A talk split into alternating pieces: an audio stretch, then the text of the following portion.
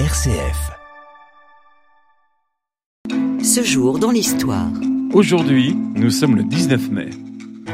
Qui pour remplacer la présidence de la République Georges Pompidou décédé le 2 avril 1974 Les Français ont choisi au second tour le 19 mai entre François Mitterrand, arrivé en tête du premier, et Valéry Giscard d'Estaing, son challenger.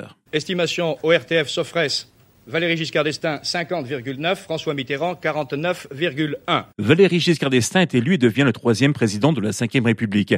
Les deux hommes se retrouveront de nouveau face à face en 1981. C'est l'une des batailles les plus importantes de la Seconde Guerre mondiale.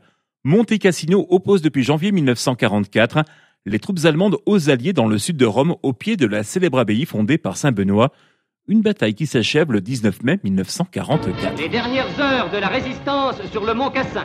De part et d'autre, l'aviation attaque. Ici, pendant plusieurs mois, les troupes allemandes, avant de se replier, défendirent pied à pied, pan de mur par pan de mur, ce qui fut Cassino, écrivant ainsi une des plus belles pages de bravoure de la guerre. Et la bataille, qui se développe avec encore plus d'intensité, devait porter les combattants aux positions défensives situées au nord-ouest de Rome. Actualité sous contrôle allemand. La victoire des Alliés à Monte Cassino permettra la libération de Rome le 4 juin 1944. Au Zaïre, 3000 expatriés belges et français ont été pris en otage dans la ville minière de Kolwezi. Le 19 mai 1978, les parachutistes français sautent sur la ville pour libérer les otages. Plus de 400 parachutistes, des parachutistes de la Légion étrangère, ont été largués il y a à peine quelques heures maintenant par les transals de l'armée française en plein centre de Kolwezi. À l'heure actuelle, les combats font rage, sont très forts à l'intérieur de Kolwezi.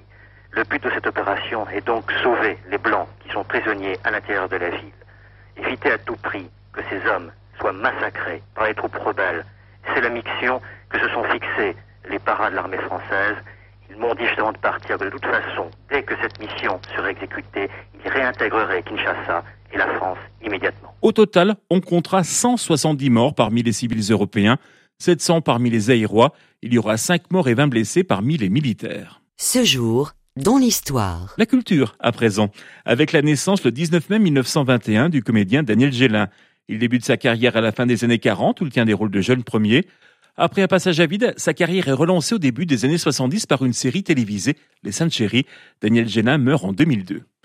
Et puis, c'est le 19 mai 1926 que naissait Fernand Reynaud. Qui serait Eh ben, c'est Fernand Reynaud. C'est l'un des comiques les plus connus de France grâce à la télévision. Souvent, il interprète un personnage de Benet au costume trop grand. Fernand Reynaud meurt dans un accident de voiture en 1973.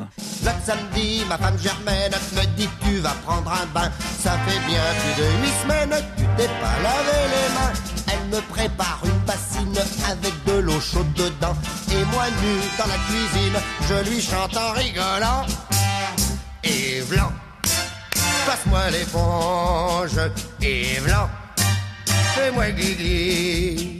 Yves passe-moi l'éponge. Yves Gauzy, gauzy. D'ailleurs, ça n'a pas l'air de vous plaire, hein. Oh là là, tu parles d'une soirée. Voilà ce que c'est que, que de passer à Playel. Je voulais pas passer à Playel. Y a un avantage dans la musique classique, c'est qu'on peut danser. Un, deux. Au service militaire, il fallait se laver les dents. Il fallait se laver le derrière, les oreilles et puis le restant. Il y avait de grandes marmites où ce qu'on mijotait dedans. Et moi qui avais de la réplique, je demandais à l'adjudant. 3, 4, et blanc. Passe-moi l'éponge, et blanc.